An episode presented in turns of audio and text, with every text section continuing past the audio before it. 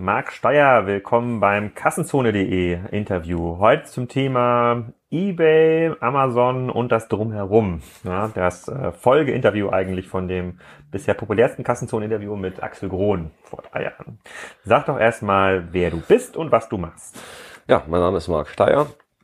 Ich äh, betreibe jetzt den äh, Blog wortfilter.de, bin ehemals größter Marktplatzhändler auf äh, eBay Motors und habe mich mit 45 vor zweieinhalb Jahren eigentlich ins äh, Privatleben zurückgezogen. Mein Vorgänger, der Axel, ist äh, verstorben und aus Familienkreisen bin ich dann gefragt worden, ob ich den Blog nicht schreiben möchte. Und ja, das habe ich probiert und das scheint zu klappen.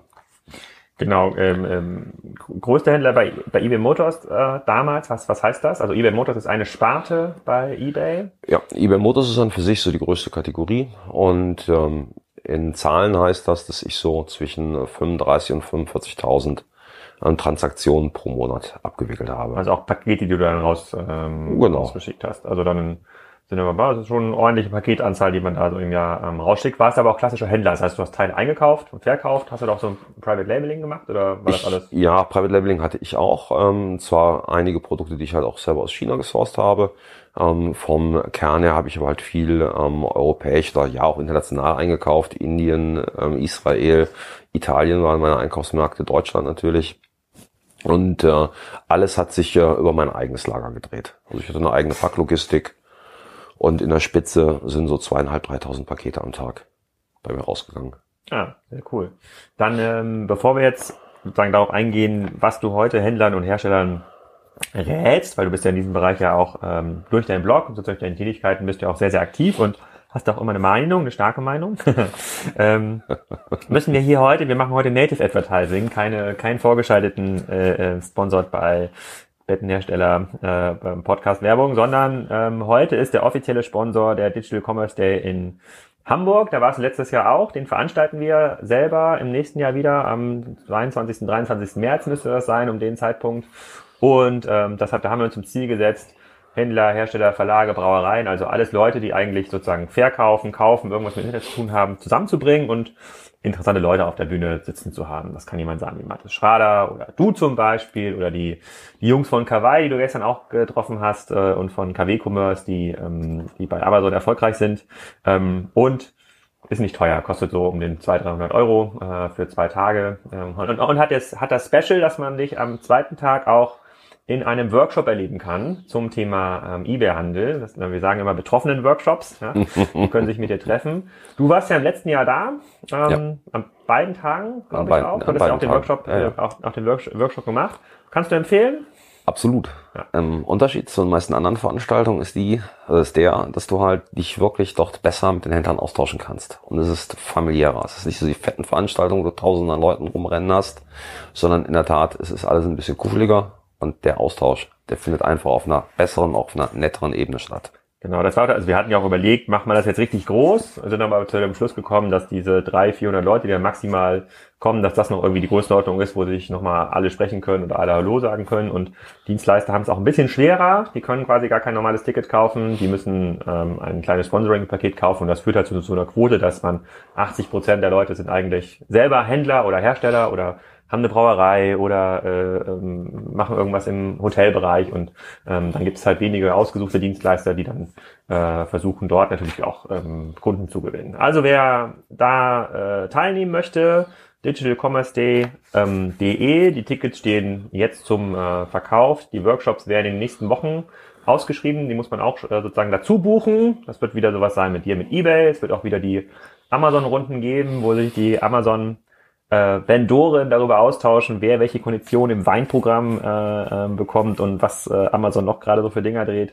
Aber da kommen wir gleich auch im Podcast nochmal zu, zu sprechen. Ähm, deswegen dreht sich erstmal nochmal das Bild zurück zum Thema eBay. Wir haben ja in diesem Podcast mit Axel Grohn damals da war der Titel ähm, Geld verdienen bei eBay für kleine Händler. Ne? Axel hat ja eine sehr, sehr lange Historie gehabt und es gab ja sehr lange auch dieses, äh, dieses Bild, ähm, dass das so ein Eldorado ist, dass wenn man da wirklich Gas gibt und äh, sich bewegt, da kann da jeder groß werden bei eBay, ne? vom Tellerwäscher zum, zum Millionär. Und ähm, Axels Meinung damals war, hm, so einfach ist es gar nicht mehr. Es ist schon ein sehr, sehr professionalisierter, sehr, sehr professionalisierter Markt. Die Einstiegshürden sind deutlich ähm, höher. So, ist das immer noch so? Hat sich das verändert oder ist, äh, ist eBay wieder ein attraktives Pflaster geworden aus deiner Sicht? Ich sag das mal so, eBay war zu jedem Zeitpunkt und immer attraktiv. Die Herausforderung ist ja die, wie definierst du gestiegene Hürden?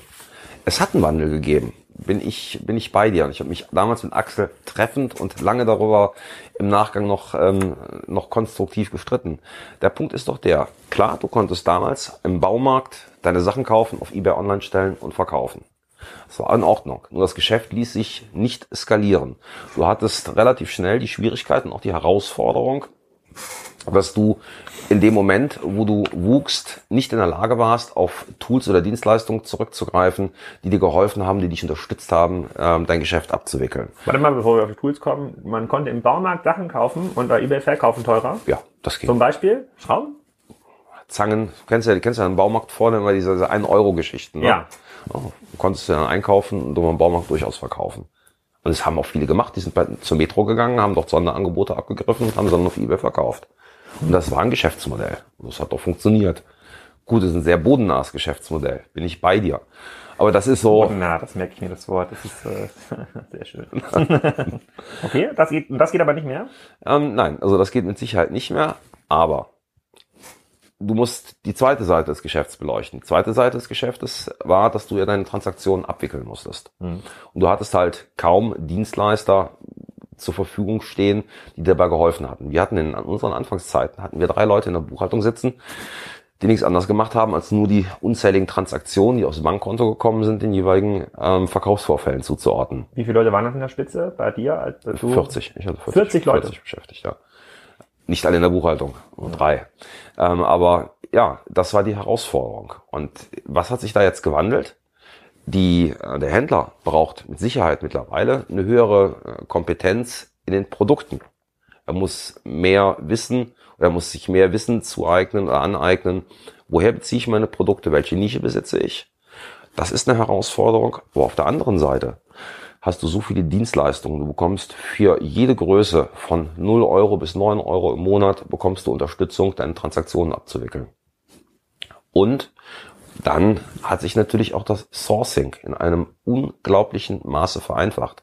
Während du früher wirklich noch klassisch deine Speditionen anrufen musstest, faxen musstest, dass du deine Angebote bekommen hast, hast du jetzt Angebote hier wie Freight Hub zum Beispiel, die, ähm, ist auch eine Rocket-Geschichte, die ähm, versuchen, das Speditionsgeschäft oder das Freight-Geschäft zu digitalisieren, ähm, wo du dann einfach nur deine, deine Wunschdestination angibst, deine Gewichte und zack, hast du ein paar Minuten später hast du den Preis und kannst direkt digital buchen und deine Ware kommt angerast aus China.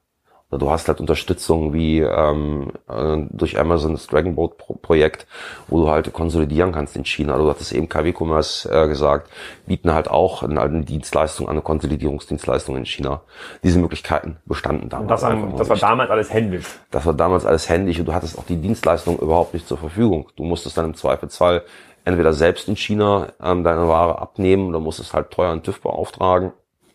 Ähm, oder aber du hast halt einen Blindflug gemacht und hast gehofft, dass die passende Ware in der passenden Qualität an, angekommen ist. Das war ja auch immer so ein Vorwurf, ich glaube, darüber habe ich mit Axel damals auch gesprochen in dem, äh, in, in, in dem Podcast, dass, ähm, dass viele Händler, und das ist ja auch so ein Vorwurf, den äh, sozusagen den der analoge Handel an den Onlinehandel macht, viele Händler ähm, durch diese Intransparenzen, die der Onlinehandel auch zulässt, haben einfach darauf verzichtet, das TÜV-Siegel zu bekommen oder haben irgendwas äh, draufgeklebt oder haben auf die Verzollung verzichtet oder haben auf die Versteuerung verzichtet und sagen dann, na gut, wenn man auf diese ganzen Sachen alle verzichtet, ja, ist ja klar, dass das Produkt 40 Euro günstiger wird oder auf die, äh, auf die Rücknahme von, äh, von Akkus und, und Müll. Damals war das, sind wir so aus dem Gespräch rausgegangen, ja, kann schon sein, aber es ist ganz, ganz schwer zu beziffern und fairerweise, wenn das jemand macht und abgemahnt wird, dann ist er natürlich auch in Deutschland sozusagen das, äh, das, das Geschäft los. War das überhaupt mal in der relevanten Größenordnung so der Fall oder ähm, also, ohne dass du jetzt was da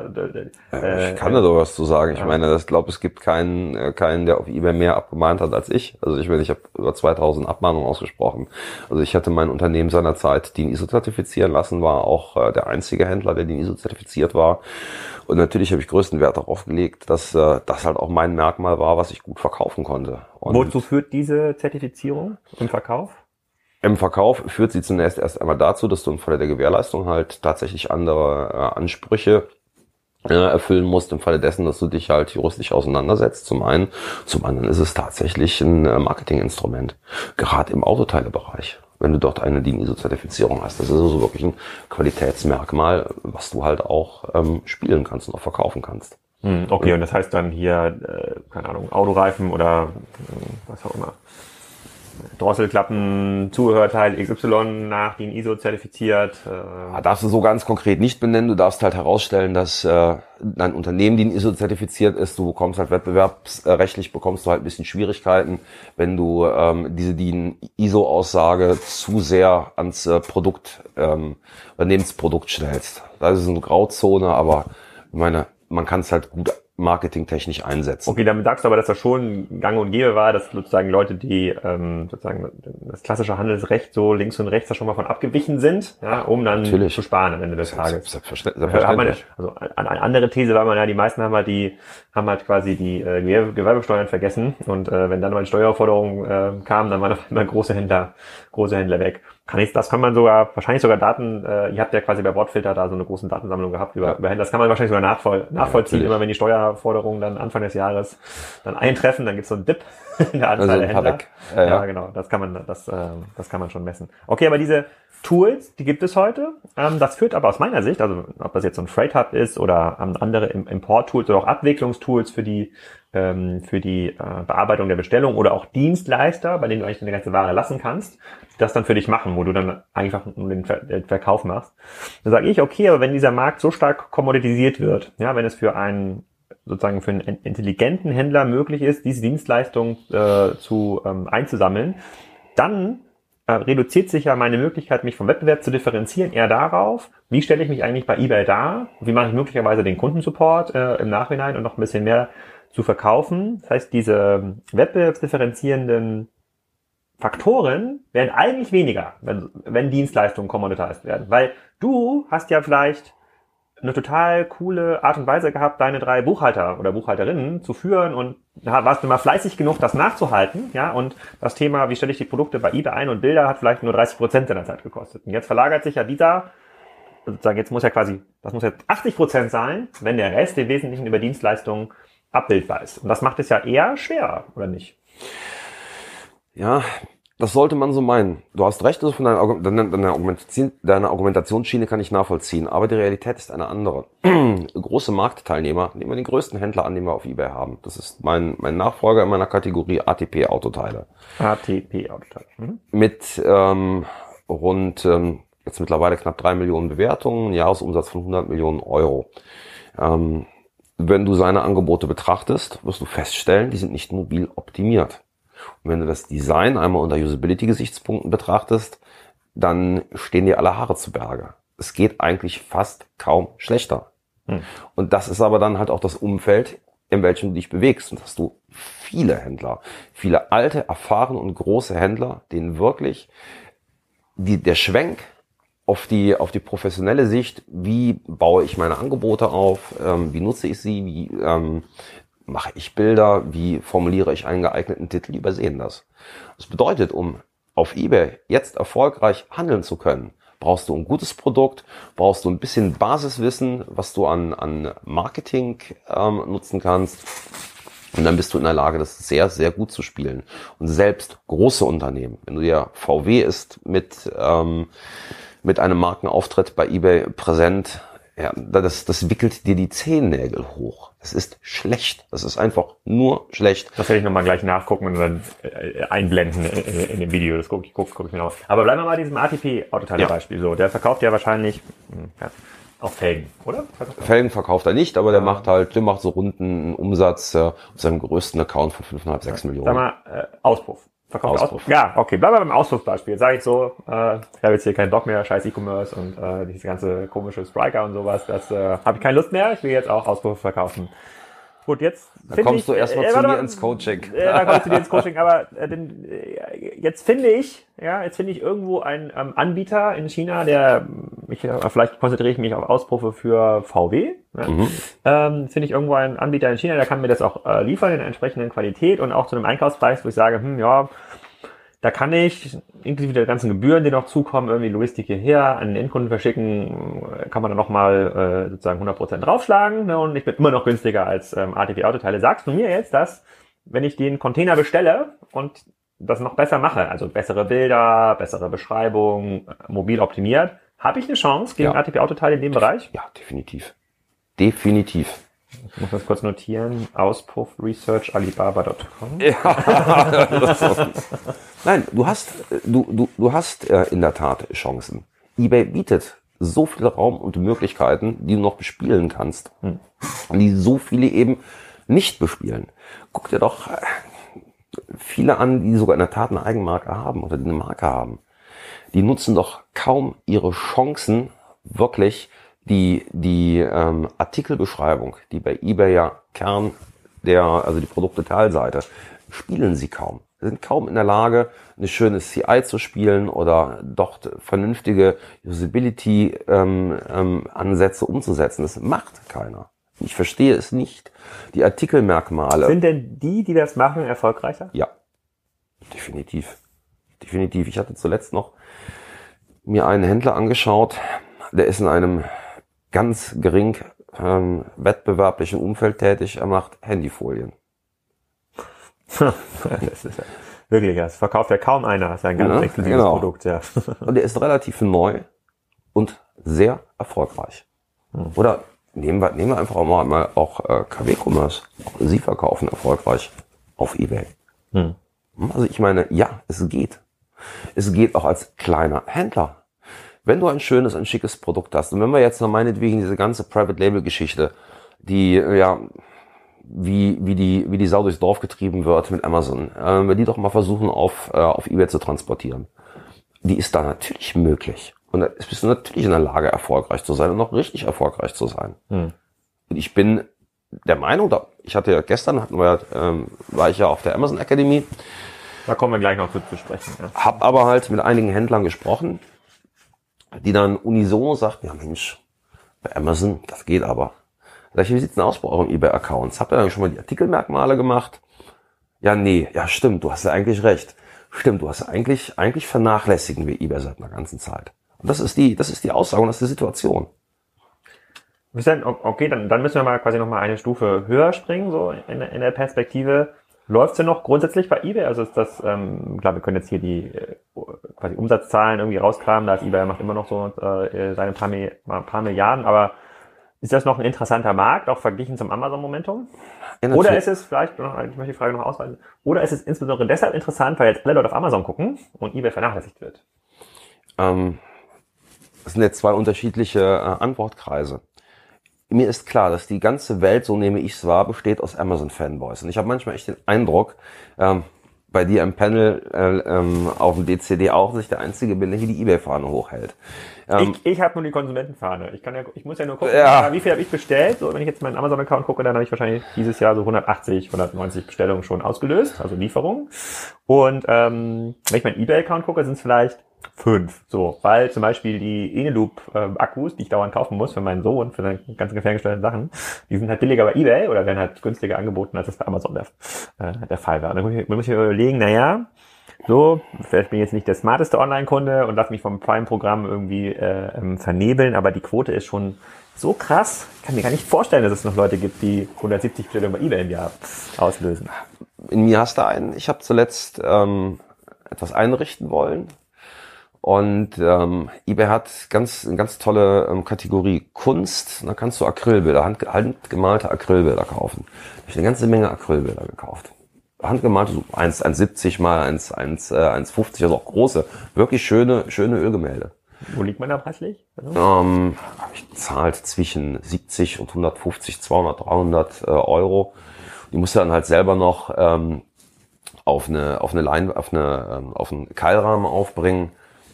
Wissen, es ist eigentlich ein unrealistischer Preis. Aber es gibt in China gibt es ein, Dorf, das nichts anderes macht als Kunst.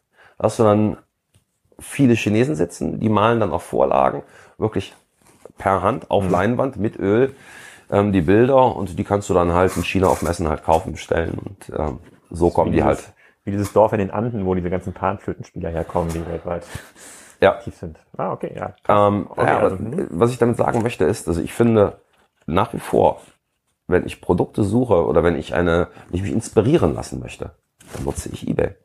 Ist das, das, das Stöbern durch die Kategorien für mich angenehmer, schöner bei eBay als bei Amazon. Ja. Ich gebe dir zu, wenn ich einen Fernseher kaufen würde, Ich gebe dir, da gebe ich dir recht. Also ich finde, die Amazon-Suche hat in den letzten ein, zwei Jahren massivst nachgelassen. Also die kommen überhaupt nicht hinterher, äh, sozusagen in der Attribusierung und das ist also fürchterlich. Ja? Also wenn man da auch noch nicht mal Farben suchen und Facettierung, das funktioniert alles gar nicht mehr. Also Wahnsinn, was sich Amazon da leistet. Ähm, aber okay, es mag auch an der Produktvielfalt liegen und vielleicht äh, sind die dabei, ihre Server festzuhalten, damit das beim Prime nicht Mo. Mo Mo Moment. Nee, ich, äh, ganz ehrlich, ich, ich breche jetzt auch mal richtig die Lanze für eBay. Du redest von einer Produktvielfalt. eBay hat über eine Milliarde Produkte In Deutschland verfügbar? auf der Welt. Hm. Amazon zählt noch in 100 Millionen. Mhm. Jetzt kommen wir tatsächlich auch einmal auf ähm, die Umsatzzahlen. Betrachten wir nur mal die Marktplätze. Das Eigengeschäft von Amazon möchte ich raus, rausnehmen. Wir gucken aus Händlersicht uns die Sache an und wollen uns die Frage stellen, auf welchen Marktplätzen ähm, kann ich ein Geschäft machen, beziehungsweise wie vergleiche ich die? Welche Zahlen haben wir? Wir haben einen Umsatz von rund 100, 120 Milliarden äh, US-Dollar. Das ist der Amazon-Umsatz. Wir haben eine klare Aussage, die hat der Ralf Kleber gestern nochmal in einer Pressekonferenz wiederholt. Um die 50 Prozent davon macht das Marketplace-Geschäft. Das bedeutet, dann sind wir bei, wenn wir von den 120 Milliarden noch ein bisschen abziehen an, an Services, dann sind wir irgendwo bei 50 Milliarden, was das Marketplace-Geschäft ausmacht. Und jetzt bitte sehr, das GMV von eBay ist 95 Milliarden US-Dollar. Weltweit. Und weltweit, das sind beides weltweit Zahlen. Jetzt bitte sehr, du hast 50 Milliarden Marketplace-Umsatz auf Amazon gegen 95 Milliarden auf eBay. Welche Frage stellst du mich, ob auf eBay noch was geht? Ja, Ja, nee, jetzt wirklich allen Ernstes. Also ich habe richtig Probleme damit. Meine, es, wir, wir, sind, wir alle sind wir Kaufleute und auch alle Medien sollten eine Grundausbildung haben, was, was GMV, Umsatz und so weiter bedeutet. Sie sollten es kennen. Ich finde es ganz ehrlich schrecklich, dass ich erklären muss, dass der eBay Marketplace, äh, dass der eBay, äh, eBay ähm, ähm, Marktplatzumsatz bei 95 Milliarden liegt und der Amazon Marketplace Umsatz bei, bei, bei 50 Milliarden. müssen wir da ganz kurz Zahlen reinstochern. Ähm, Amazon gibt nicht 120 Milliarden GMV an, Amazon gibt 120 Milliarden Umsatz an. Ja. Sozusagen davon sind nach Schätzung sozusagen 15 Prozent die Provision aus dem Marktplatz umsetzen. Sozusagen, dass der GMV ist also deutlich höher als die ausgewiesene Umsatzzahl, aber wird nicht auf 95 Milliarden eBay-Umsatz kommen. Sozusagen, es kommt noch oben, kommt noch Du, oben drauf. du, das ist eine andere. Du, du, du errechnest dir, du errechnest dir den äh, Marketplace-Umsatz jetzt über das äh, Provisionsmodell. So kompliziert musst du es doch gar nicht machen. In dem Moment, wo Amazon selber klar sagt, die Marketplace-Händler machen circa 50 Prozent von unserem Handelsumsatz. Hm. Dann muss ich Pi mal Daumen den Handelsumsatz ähm, ermitteln. Wenn Amazon einen Gesamtumsatz rausgibt von 120 Milliarden, klar hast du auch inkludiert die Provisionsumsätze, da hast du halt auch Cloud-Umsätze drin. Zieh einfach mal 20 Milliarden ab. Und wenn wir uns über 10 Milliarden vertun, der Abstand zwischen Marketplace-Umsatz Amazon zu eBay, der ist noch so signifikant groß, ihn will aber offensichtlich niemand sehen.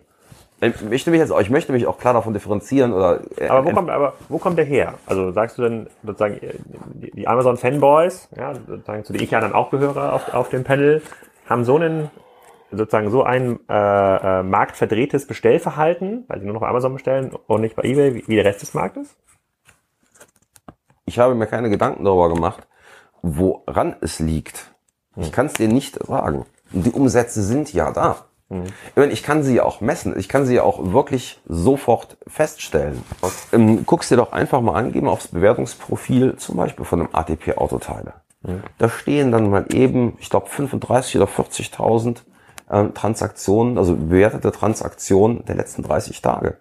Was glaubst du, wo das herkommt? Ich meine, du setzt dich dort nicht hin und kauft selber. Ist, äh, ist diese Quote so, dass ähm, 10% oder 5% noch bewerten? Stimmt das noch ungefähr? Ja, so 10, 20 Prozent. Also kann man quasi, ja. wenn man Ja. 30.000 Bewertungen kann, so bis zu 300.000 Bestellungen Ja. machen. Also die letzte Zahl, die ich aus dem Gespräch mit Peter Pöllert habe, war, dass er irgendwo zwischen 10 und 20.000 Pakete pro Tag verschickt.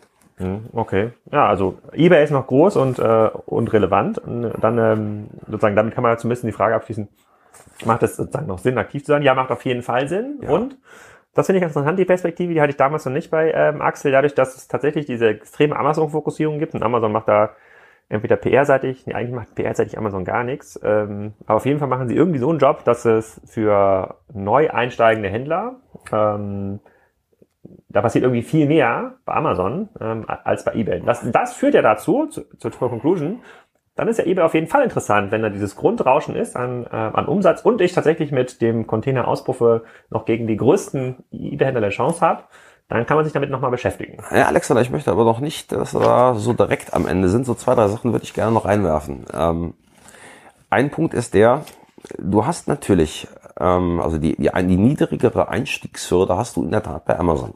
Das ist einfach so der Fall. Wenn man das jetzt immer ein bisschen überspitzt, Weil ich einfach auf jedes Brot klicken kann und sage, ich habe was auch und verkaufe es. Genau, exakt so ist das. Du hast halt einfach nicht die, die gestalterischen Möglichkeiten. Und die will ich jetzt auch nochmal darstellen und eine recht spitze ähm, Formulierung ähm, wagen. Ja, damit. Ich gehe davon aus, dass Amazon 1 definitiv richtig gemacht hat. Sie sind von vornherein ausgegangen, dass die meisten Händler zu doof sind. Und das hat zur Konsequenz, dass es wirklich für die Händler einfacher ist, bei Amazon zu verkaufen als bei eBay. Noch einmal, überlege dir einmal die Möglichkeiten, die du hast. Du bestimmst deinen Angebotstitel. Du bestimmst deine Artikelmerkmale. Das heißt, du kannst ganz wunderschön deine technischen Merkmale ähm, bei eBay präsentieren. Und so überleg doch mal, was du, welche Möglichkeiten du hast mit der Produktdetailseite. Wenn du Kaufmann und Unternehmer bist, dann möchtest du doch deinen, deinen eigenen persönlichen unternehmerischen USP, möchtest du doch an den Händler, an äh, den Konsumenten transportieren und möchtest ihn darstellen. Und das kannst du bei eBay nicht. Äh, bei Amazon. Aber dadurch hast du halt auch eine Fülle, einen ganzen Blumenstrauß an Möglichkeiten, den du halt auch bespielen kannst. Wir müssen mal bei, DCD müssen wir mal explizit ein paar eBay-Händler einladen. Ich muss, ich muss mal diese äh, äh, Workshop-Runde teilnehmen. Also ich, mir, mir erschließt sich dieser Markt noch nicht so. Also äh, zahlenseitig und so von dem, was du erzählst, macht das schon alles Sinn. Ja, aber so äh, ich, sozusagen die Konsumentensicht, die fehlt mir noch, ähm, da fehlt mir noch so ein bisschen. Aber vielleicht können wir das auf dem, äh, sozusagen auf dem Event ja auch ähm, versuchen nachzuarbeiten. Und vielleicht habe ich dann doch viel mehr Bestellungen nächstes Jahr. Bei, bei eBay gibt es jetzt auch eBay Plus. Das führt uns zu dem, zu dem letzten kleineren Block, bevor wir nochmal auf Amazon ähm, eingehen. Du, ich möchte dir noch was sagen. Ja, Alexander, ähm, zu eBay. Und zwar möchte ich das äh, einmal für oder einmal meine Sicht äh, ähm, dir erklären, was denn Marken auf eBay machen können. Es gibt bei eBay ein Markenprogramm, Ja. Markenwelten. Das kostet kein Geld. Du kannst dich an eBay wenden. Sie machen einen wunderschönen Markenauftritt für dich, der ganz hervorragend aussieht. Und dann bist du in der Lage, als Marke ein sogenanntes autorisiertes Händlerprogramm aufzusetzen. Das bedeutet also, wenn du Kontrolle haben möchtest, wenn du einen Einfluss darauf haben möchtest, wie deine Marke präsentiert wird, wie sie auch ähm, dargestellt wird, mit welchen Händlern du zusammenarbeitest, dann kannst du dieses autorisierte Händlerprogramm aufsetzen.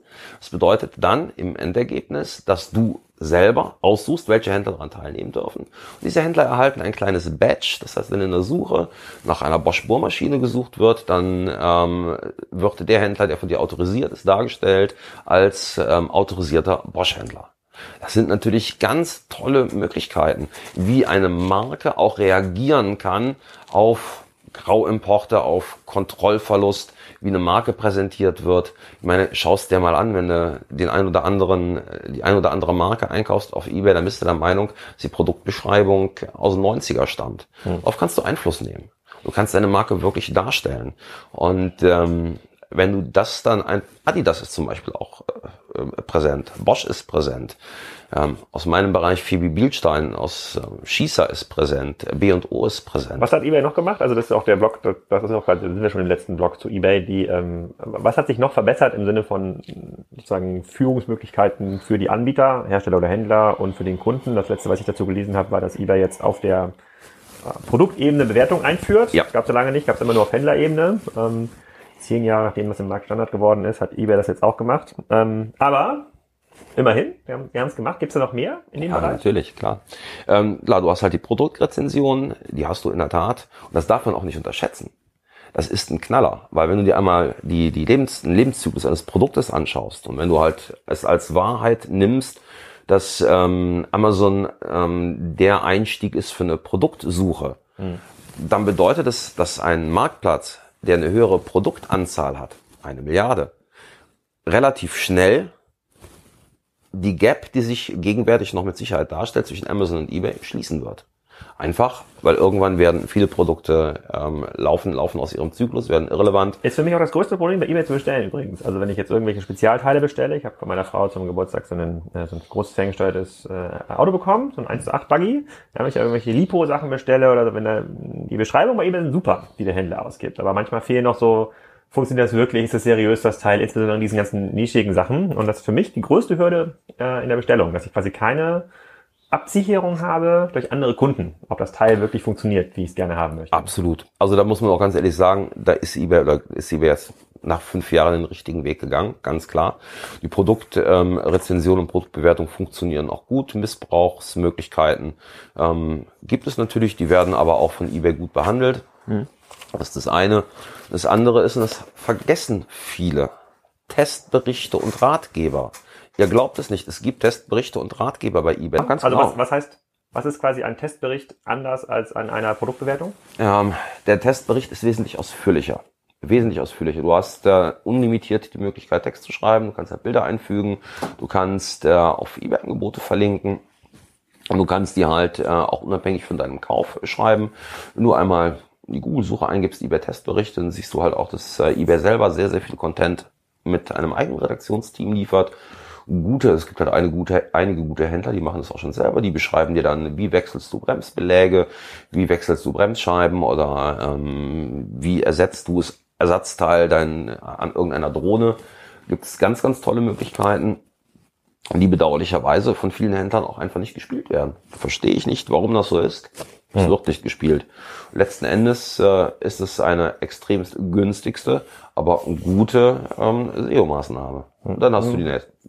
Okay, das ist ganz spannend. Das muss ich mir mal, das muss ich mir mal angucken. Vielleicht steigst du ja doch nochmal als großer eBay-Händler ein. Also Nein. Diese ganzen Potenziale, die da äh, brach liegen, sozusagen, die müssen ja äh, bedient Sie werden. Sie kennt kaum einer und das ist wirklich in der Tat ein Problem.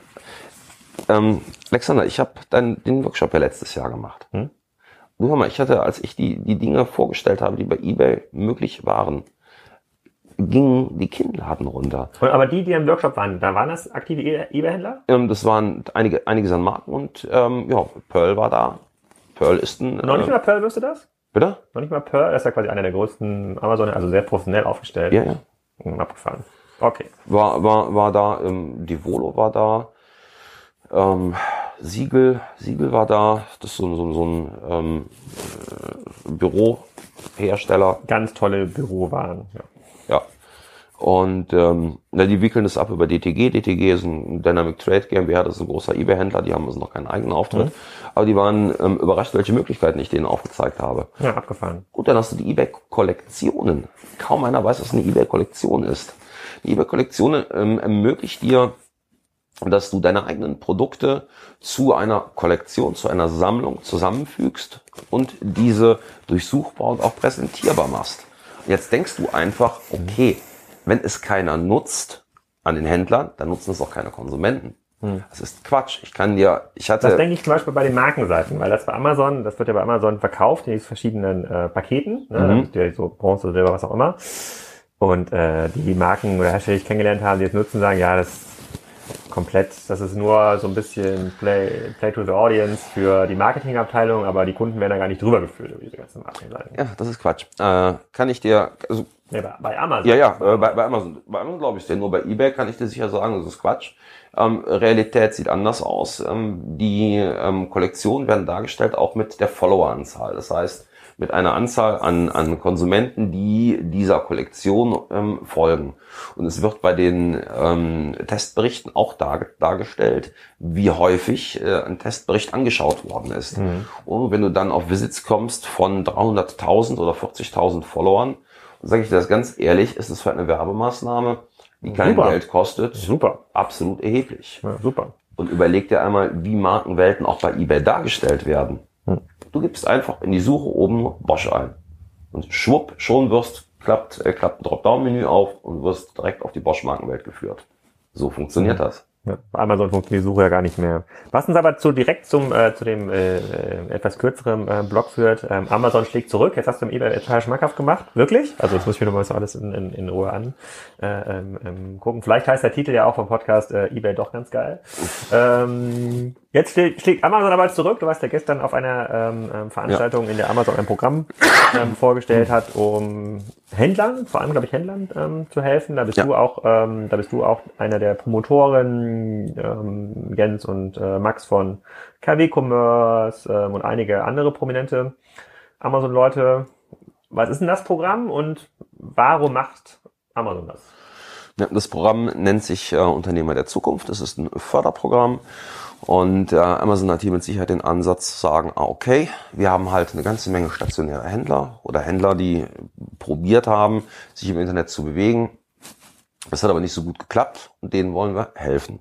Damit erreichst du natürlich klar praktisch eine Unterstützung äh, der Händler, die sich dort ähm, jetzt bewerben werden auf der einen Seite und du erreichst halt auch in der Tat, dass du ähm, vielen Internetverweigerern und E-Commerce-Verweigerern vielleicht ein bisschen die Angst, Angst nimmst. Hm. Und Amazon menschelt. Amazon ist ja, das muss man auch mal ganz ehrlich sagen, in den vergangenen Jahren eher so die, die, die Blackbox gewesen. Da hat keiner reingeschaut, die Kommunikationsmöglichkeiten waren eingeschränkt.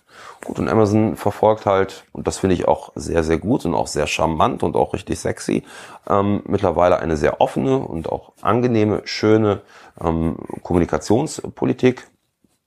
Und ähm, ich denke, dass das ähm, mit ein Baustein davon ist. Ich hm. denke allerdings halt auch, dass daraus ein ehrliches Interesse, ähm, ehrliches Interesse gelebt wird, dass ähm, Amazon halt auch sieht, naja, okay, unsere Marketplace-Händler sind halt auch unsere Kunden und äh, sehen da halt eine, oder leben halt da mittlerweile halt auch eine Stringenz und sagen, naja gut, wir brauchen sie, um halt auch unsere Produktvielfalt auf dem Marktplatz zu haben. Dann ja, holen also, wir sie. Amazon hat ja das schizophrene Problem, dass sie ähm, sozusagen, dass Markus, der da quasi den Marktplatzteil äh, begleitet für Amazon, sozusagen internen Konkurrenten hat. Sozusagen es gibt ja quasi äh, Zielkonflikte. Ne? Sozusagen die einen wollen die Marken direkt haben, äh, die werden im Vendoren-Programm. Der Marktplatzhändler sagt, es ist doch viel cooler, wenn das über die Marktplätze äh, kommt. Spieltheoretisch, das beschäftigt mich ja mit Kassenzone ins, äh, insbesondere, sozusagen gewinnt eigentlich immer die Vendoren-Seite. Ne? Deswegen macht es, also es macht schon Sinn, einen starken Marktplatz zu haben, ne? sozusagen, solange es da ähm, viele vitale, vitale Händler gibt. Aber sag doch mal, bei dem, ähm, bei diesem Programm, ja. kann ich mich da jetzt bewerben? Ich habe noch gar keine Produkte, also vielleicht so zwei, drei Sachen, die ich abverkaufe bei äh, sozusagen von mir zu Hause als Alternative zu eBay. Ähm, ich habe noch gar keine Produkte bei ähm, Amazon. Kann ich jetzt da hingehen und sagen, ich möchte äh, äh, Unternehmer der Zukunft werden? Ich möchte, dass der Markt mir hilft. Ja. Ähm, ja, natürlich. Ich meine, du kannst äh, selbstverständlich, die Bewerbung ist relativ einfach gehalten. Im freien Text kannst du ähm, halt äh, deine, deine Strategie und deine Ideen kannst du halt runterschreiben. Wir schauen uns gemeinsam im Team ähm, mit äh, allen Coaches die ähm, Bewerbungen an. Und ja, ähm, für uns ist halt ähm, relevant, dass du sehr am Anfang stehst, dass du ähm, vielleicht, das wäre ideal, ein kleines Geschäft, ein stationäres Geschäft, halt aus der Ecke kommst und ähm, vielleicht ein 1 und 1. Warum das? Warum brauche ich ein stationäres Geschäft? Also was, welche, welches Interesse verfolgt Amazon damit, den stationären Teil zu pushen? Der stationäre Teil, der, die, der stationäre Handel hat die größten Schwierigkeiten mit dem E-Commerce. Mm. Und ähm, das Projekt, das muss man auch, sage ich auch ganz deutlich, ist nicht darauf ausgelegt, zwangsläufig die Händler auf Amazon Marketplace zu führen. Wir als Coaches äh, haben die Aufgabe, ein ähm, eine, ein, äh, ein Strategiepaket zu entwickeln, ein Strategie, äh, Strategiepapier. Das kann auch aussehen, das kann auch so aussehen, dass man äh, zum Beispiel einen Davanda spielt. Das ist das wäre erlaubt. Okay. Ich überlege mir jetzt gerade, ich bin ja doch, ich, hab, ich bin ja doch Händler mit Local Gourmet, äh, sagen dieses Rindfleisch. Das wäre noch eine super Möglichkeit äh, im Amazon, äh, im Amazon äh, Food Bereich. Äh, was, da bräuchte ich aber wirklich Hilfe. Das ist nämlich, äh, das kann Amazon nämlich gar nicht mit diesen ganzen Sachen, die man eigentlich im, im Lebensmittelversand äh, ähm, braucht. Da überlege ich mir das nochmal. Ich gucke mir dieses äh, Formular, das Formular nochmal an. Und ist das begrenzt? Gibt es da quasi maximal 10 Händler, 100 Händler, 1000 Händler, die da? Äh, um, ähm, also das ist jetzt, ich meine gut, wir kennen Amazon als sehr agiles Unternehmen. Das ist jetzt ein Test. 30 Händler können sich bewerben Und dann wird geschaut, wie das funktioniert, wie das auch geklappt hat. Und äh, grundsätzlich ist die Bereitschaft bei Amazon da, das halt auch nachhaltig länger auszubauen. Und dieses Event gestern, das wurde hier in Berlin vorgestellt. Ähm, genau, wir sind übrigens hier im, äh, in Berlin im I31 Hotel, die uns dieses Zimmer hier für das Interview zur Verfügung gestellt haben. Noch ein Sponsor. Das habe ich ja vorhin vergessen. Ich wollte ja eigentlich am Anfang nennen. Die, ähm, die haben es ja gestern in Berlin gemacht. Da wurde ja extrem viel von getwittert. getwittert. Ging das nur um dieses Programm? Nein. Es war gestern halt die Amazon Academy. Da ging es halt auch um den Zukunftsausblick ähm, für die Händler es wurden einige Erfolgsgeschichten einiger Händler erzählt. Es wurde viel über die Zukunft des Handels äh, diskutiert. Und ähm, ja, war eine sehr, sehr, sehr schöne Veranstaltung mit vielen guten Rednern. Ähm, Christian Lindner von der FDP war da. Einige ähm, Damen und Herren aus der Wissenschaft waren da. Das war so toll. Okay, und diese Amazon Academy hat schon das Ziel, A, Kommunikation, glaube ich, also es ist quasi ein ja, Vehikel, um so mit Leuten ins Gespräch zu kommen und damit alle mal hinkommen.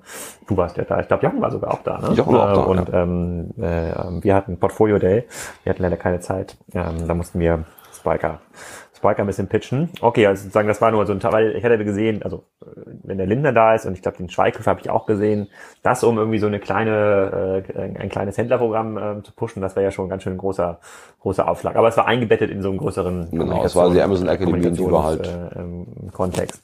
Und ähm, dann habe ich jetzt, äh, ich will jetzt auch gar nicht so weiter tief auf Amazon eingehen, weil sozusagen hier Schwerpunkt eBay ist, habe ich mal so ein, zwei abschließende Fragen. Und zwar der ähm, die Händler, mit denen du in Kontakt kommst, du siehst ja dich auch so ein bisschen als Streiter eigentlich für die, ähm, für die sozusagen Händler KMUs und guckst so, dass die ähm, da nicht auf der Strecke bleiben. Ähm, die, die heute mit dir Kontakt aufnehmen oder mit denen du, äh, mit denen du, ähm, mit denen du sprichst, ähm, haben die denn quasi mehr Probleme oder Anliegen bezogen auf eBay oder auf Amazon, also wenn die auf beiden Plattformen aktiv sind? Oder haben die Kleinen sowieso nur die Zeit, sich um eine Plattform zu kümmern? Ähm, ja, du hast im Augenblick halt, beobachte ich den Trend des äh, Private Label Journey FBA ähm, Geschäfts. Sehr marketinggetrieben. Du hast äh, sehr viele Coacher und Coaches und vermeintlichen Experten, die versuchen, ähm, den beginnenden Händlern zu erklären, ah, okay, ich äh, source jetzt aus China äh, von AliExpress äh, ein Produkt, ähm, klebe meine Eigenmarke drauf und äh, bin in einem Jahr digitaler Nomade und kann davon meinen Lebensunterhalt äh, also, bestreiten. Also fairerweise, ich bin jetzt gedanklich schon beim Kassenzone.de Auspuff. Ähm, da sagst du, das, das geht gar nicht so einfach. Nein, ähm, nee, nee, nee, nee, es geht schon einfach. Ich möchte den, den Umstand dir schon erklären. Die Schwierigkeit ist die, dass diese Händler durch diese Coaches sind im Prinzip, ich glaube, wenn ich Spinner sage, ist das beleidigend. Dann lasse ich das jetzt mal. Ähm, das sind, sind sehr merkwürdige Menschen. Die versuchen im Prinzip im Endeffekt am Ende des Tages Kurse zu verkaufen, die sie auf Udemy oder auf, glaube Digistore anbieten. Aber letzten Endes bieten sie keine Inhalte und keine, keine vernünftige, werthaltige Beratung. Das bedeutet, diese Händler stolpern in, in Fallen, in wettbewerbsrechtliche Fallen, die vergessen, ihre Marken beim DPMA anzumelden mhm. und, und, und. Das, das Grund, die Kernidee, ein solches Geschäft aufzubauen, ist gut, sie funktioniert. Ist Amazon äh, Amazon bietet eine niedrigere Einstiegshürde als eBay an.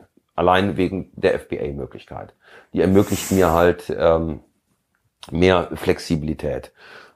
Und du hast in den Facebook-Gruppen, die sind mit bis zu 5000 vermeintlichen Händlern besetzt, hast du ein Riesenpotenzial an Menschen, die sich gerne mit dem Handel über Amazon selbstständig machen möchten. Da ist Amazon in der Tat auch einfacher und ähm, für die Händler ist Amazon ähm, da auch mit Sicherheit der erste Eintrittskanal. Ich, das kann ich auch nachvollziehen, weil du einfach dich nicht um den Versand kümmern musst. Den kannst du einfach abgeben. Du kannst dich, ähm, du wirst ein Großteil der, der Kundenkommunikation wird übernommen von Amazon selber. Du bist, selbst wenn du einen anderen Kanal bespielen möchtest, bist du in der Lage, das so beim Amazon Multi-Channel Versand durchaus halt zu handeln ist halt dann bedauerlicherweise eBay schon etwas äh, komplexer. Hm. hm okay, verstehe ich. Also du, du siehst heute so ein bisschen auch deine Aufgabe und dieses Aufklärerische darin, also ich bin selber ja auch in diesen ein, zwei Amazon SEO-Gruppen, ähm, da wird sehr viel, sehr viel fantasievolle Dinge werden da geschrieben. aus meiner Sicht. Äh, Alexander, lass, lass, es, lass, es mich, lass es mich in meinen Worten sagen. Es wird so viel Müll kommuniziert, das ist unglaublich. Und es ist auch verantwortungslos und ich ärgere mich darüber maßlos. Weil die Schwierigkeit ist die, die Coaches, die ihre Kurse verkaufen, die verdienen damit Geld. Hm. Aber denen fehlt jede Verantwortung, jedes Verantwortungsgefühl. Ich meine, die haben ein Auditorium, die schaffen das ja auch, sich richtig schön als, als äh, ähm, Evangelisten darzustellen. Die Leute hören denen zu, die haben Follower. Aber und das sind physische Kurse oder das sind so Online-Webinare oder so? Sowohl als auch. Okay. Es gab ja jetzt zuletzt in Hamburg diese Private Label Days. Ah. Oder in, in dieses Jahr, in Anfang in Köln, die AMZ-Con. Mhm. Ähm, auf der MZ-Con war ich. Da hast du dann irgendeinen Tuppes stehen, der erzählt, erzählt dir, mach virales Marketing bei Facebook, gründe eine Gruppe, am besten nicht unter deinem Namen, wurde er gefragt, wie machst du das mit dem Impressum? Er rief er dann zurück, wieso Impressum? Impressum brauchst du gar nicht. Und dann hast du dann Anfänger dort sitzen. Da hast du Anfänger sitzen. Das ist unglaublich. Oder einfach nur GTIN, EAN-Nummern. Wird dann empfohlen in den Kursen, ja, kaufst du irgendwelche auf Ebay. Da denke ich, haben die das nicht verstanden? Oder Marken, äh, Markenanmeldung. Ähm, ja, das reicht ja aus, wenn eine Marke bei eBay registriert ist, äh, bei, bei Amazon registriert ist.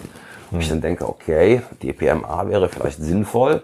Ja, du hattest einen Podcast, der ist sogar auf Basic, äh, äh, Basic, Basic oder Basic Thinking ähm, veröffentlicht äh, worden. Da äußerte sich dann einer dieser ähm, FBA Damen und Herren, sagt ja, wir haben da, sehen da vielleicht ein kleines markenrechtliches Problem, aber wir sind in einer UG organisiert. Das ist ja nicht so schlimm, da gibt's ja keine Probleme für uns. Jetzt mal ganz im Ernst, ich meine, das ist, ähm, das sind, das sind Basics, über die wir hier reden. Und sowas wird veröffentlicht und sowas hören andere Menschen. Und überleg dir doch mal, welche, welche Händlergilde du da ausbildest. Hm. Das sind Hasardeure, das sind Glücksritter. Die haben einfach keine, keine Basis, kein null, Fundament. Null nachhaltig und rechtlich sozusagen schon im dunkelgrau-Bereich gestartet. Ja. ja, und darüber, ganz ehrlich, das ärgert mich auch maßlos. Also deswegen. Was aber äh, auch in der Öffentlichkeit zu sagen, ähm, wozu brauchst du ein Impressum, ist auch schon, das ist auch schon strange. mehr als grenzwertig. Ja, ja das ist strange. Aber so ist die Realität. Mhm. Ich hatte letzte Woche, hatte ich mir noch mal eine Seite eines Kursanbieters angeschaut, der kommt dann mit einer, einer uh, 30 Days Money Back Guarantee meint die Widerrufsbelehrung, aber du findest die Widerrufsbelehrung nicht. Und das ist ein Kursanbieter. Es ist der Jill Francis Lang, derjenige, der die Private Label Days mitveranstaltet hat mhm. ähm, und der auch Administrator der, der gleichnamigen Gruppe ist. Er ist nicht in der Lage, seine eigene Seite rechtssicher zu präsentieren und verkauft dort Kurse.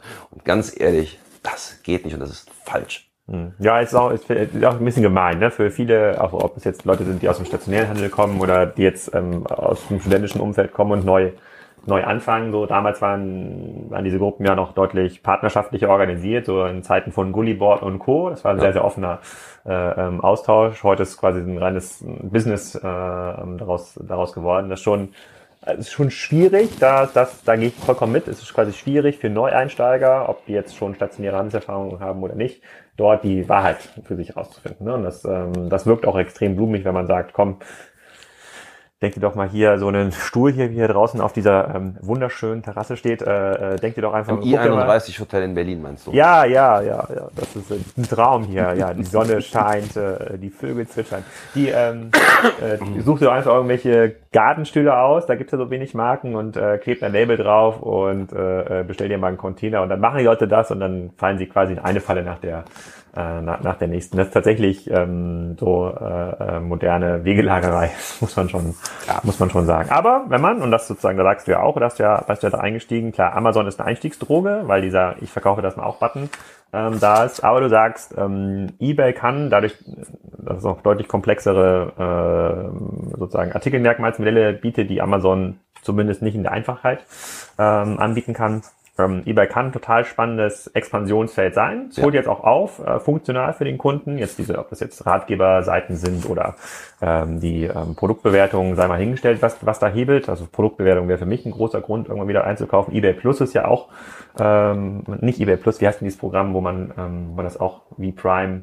Das ist eBay Plus, das eBay völlig Plus, richtig genau, schon gesagt. Genau. Ja. Amazon Plus waren diese Produkte, die muss man quasi, die sind unter so einer gewissen Höhe. So war das ja. Das Bei Amazon, äh, Amazon, Amazon Plus ist nee. äh, Vendor, da kannst du einen bestimmten Content, also einen Plus-Content kannst du dann spielen. Nee, nee, es gibt doch, es gibt, es gibt doch so Plus-Produkte, die kann man die, nur kaufen. So, additiv, die, ganz ja, genau. die kann man nur kaufen, wenn man mindestens 20 Prozent normale Produkte Genau, ja. bestellt. Das hat bei mir übrigens dazu geführt, ich habe das schon mehrmals äh, äh, als Prime-Kunde äh, Plusprodukte im Warenkorb und mm, meistens gibt ich halt bei irgendwelchen Marketplace-Händlern, die halt quasi nicht in diese 20-Euro-Kalkulation reinfallen. Ich habe noch nie, wirklich noch nie, ein Plusprodukt bekommen. Es hat, es hat nie gereicht, sich nie quasi in dem Zeitraum, den ich brauchte, auch wenn ich es vielleicht erst in zwei Wochen brauchte, hat sich das irgendwie so angesammelt. Da habe ich immer einen teureren Anbieter. Und du bist dann nach Ebay gegangen, hast es dort gekauft? Teilweise bin ich zu Ebay gegangen tatsächlich. Äh, teilweise bin ich, habe aber nur geguckt, ja, dann zahle ich halt die zwei Euro mehr. Ich brauche das aber, brauche das aber mhm. jetzt. Das ist eine total bescheuerte Idee von, also das ist bescheuert gelöst äh, von, äh, von, von, von Amazon. Aus Kundensicht, aus Kundensicht möchte ich hier nochmal erwähnen. Ja. Meine größte Angst ist, dass mein Amazon-Konto privat gesperrt wird. Dann müsste ich nicht, wo ich den ganzen Kram bestelle. Du, aber ich habe mir sagen lassen, zu den Coaches gehört auch ein Dr. Florian äh, Heinemann. Ja? Ja. Oh, das ist, äh, war der gestern auch kurz da? Nee, da war er nicht. beim Portfolio Day. Ja, ja, da hat er drei äh, Veranstaltungen. Da hat er gestern Portfolio Day, dann war noch OM Camp hier von André ja. war ja auch noch und noch die alles am 6. Na, okay. Ja, sehr cool. Dann bist du Coach äh, und noch ähm, andere andere ähm, Internet Personalities sind auch auch dabei. Das, äh, da bin ich, bin ich mal gespannt, wie das läuft. Und dann gibt's ja wahrscheinlich dann so in zwei, drei, vier Monaten mal so ein Update, äh, wo dann Amazon oder ihr mal sagt, wie läuft's eigentlich? Ich werde da schon ein bisschen früher drüber schreiben, weil ich das halt auch ähm, sehr, sehr spannend finde. Und ähm, ja, wenn du oder wenn ich es schaffe, nur einen ähm, stationären zu zeigen, dass das Internet gut ist und dass es funktioniert und dass auch E-Commerce auch im kleinen Umfang gut funktionieren kann. Zum Beispiel Karstadt. ja. ja. Gemein, gemein, ja. ich weiß ja. Aber dann hat dann, wenn du das schaffst, dann hast du schon einen Teil des Ziels erreicht. Ja, dann bin ich glücklich. Weil ich meine, das ist auch in der Tat, das finde ich auch wirklich in der Tat einfach gut. Muss ich auch sagen, es, das hat mich ja auch wirklich beeindruckt bei Amazon. Ne? Das ist ja diese Geschwindigkeit. Mhm. Das ist, wir reden jetzt nur wirklich von einem Weltkonzern. Und die Idee kam auf, und wurde darüber geredet. Also, machen wir das mal. Machen. Einfach mal machen. Das finde ich so unglaublich großartig. Und das äh, ähm, ist auch eine Seite von Amazon, die ich so in der Tat noch nicht gesehen habe und die ähm, in meinen Augen Amazon extrem sympathisch gemacht hat, muss ich mhm. ganz ehrlich sagen. Also das, äh, ich habe sonst vorher mal recht nüchtern gesehen, halt aus, aus Produkten, Konsumenten und Händlersicht. Aber wo man jetzt mal sagt, ja Mensch, meine Güte, da sind halt Menschen, die Menschen sind für die Händler da, die kümmern sich um die Händler. Und ähm, ja, das finde ich sehr gut. Okay. Ja, sehr cool. Dann halten wir jetzt das schon mal als Update, äh, sozusagen als Teil des sozusagen eBay Amazon Updates vor, was wir sicherlich nochmal äh, im nächsten Jahr nachholen ähm, oder dann weiterverfolgen im Rahmen des DCD. Bedanke ich mich für deine Zeit ähm, hier im wunderschönen Hotel. 31 in Berlin. und äh, ähm, und äh, ja, dann fahren wir mal wieder sozusagen unsere Wohnorte hier aus äh, Berlin. Vielen Dank. Ja, Alexander, danke dir.